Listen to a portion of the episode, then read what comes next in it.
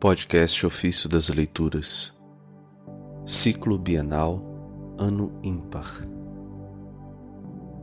quarta-feira da quinta semana da Páscoa. O primogênito da nova criação, dos sermões de São Gregório de Nissa, Bispo.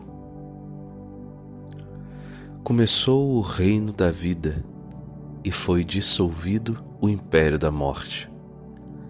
Apareceu um novo nascimento, uma nova vida, um novo modo de viver. A nossa própria natureza foi transformada. Que novo nascimento é esse?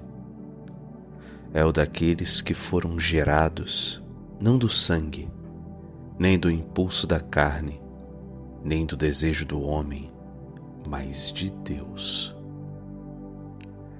Tu perguntas: como isso pode acontecer? Escuta-me, vou explicar-te em poucas palavras. Este novo ser é concebido pela fé. É dado à luz pela regeneração do batismo. Tem por mãe a igreja que o amamenta com sua doutrina e suas tradições. Seu alimento é o pão celeste. Sua idade adulta é a santidade. Seu matrimônio é a familiaridade com a sabedoria.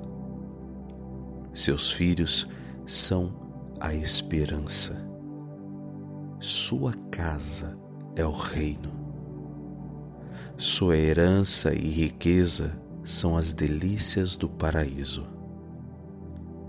Seu fim não é a morte, mas aquela vida feliz e eterna que está preparada para os que dela são dignos. Este é o dia que o Senhor fez para nós. Dia muito diferente daqueles que foram estabelecidos desde o início da criação do mundo e que são medidos pelo decurso do tempo. Esse dia é o início de uma nova criação. Nela, Deus cria novos céus e nova terra como diz o profeta. Que céu é esse? Seu firmamento, seu firmamento é a fé em Cristo. E que terra é essa?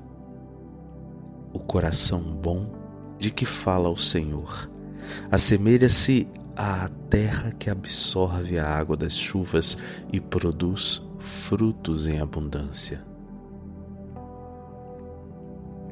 O sol dessa nova criação é uma vida pura.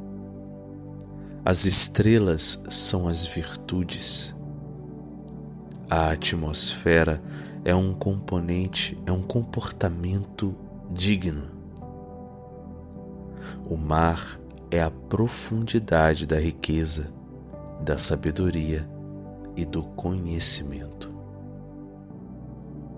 As ervas e as sementes são a boa doutrina e a escritura divina, onde o rebanho, isto é, o povo de Deus, encontra pastagem e alimento. As árvores frutíferas são a prática dos mandamentos. Nesse dia, o verdadeiro homem é criado à imagem e semelhança de Deus. Não é porventura um novo mundo que começa para ti nesse dia que o Senhor fez? Não diz o profeta que esse dia e essa noite não tem igual entre os outros dias e noites?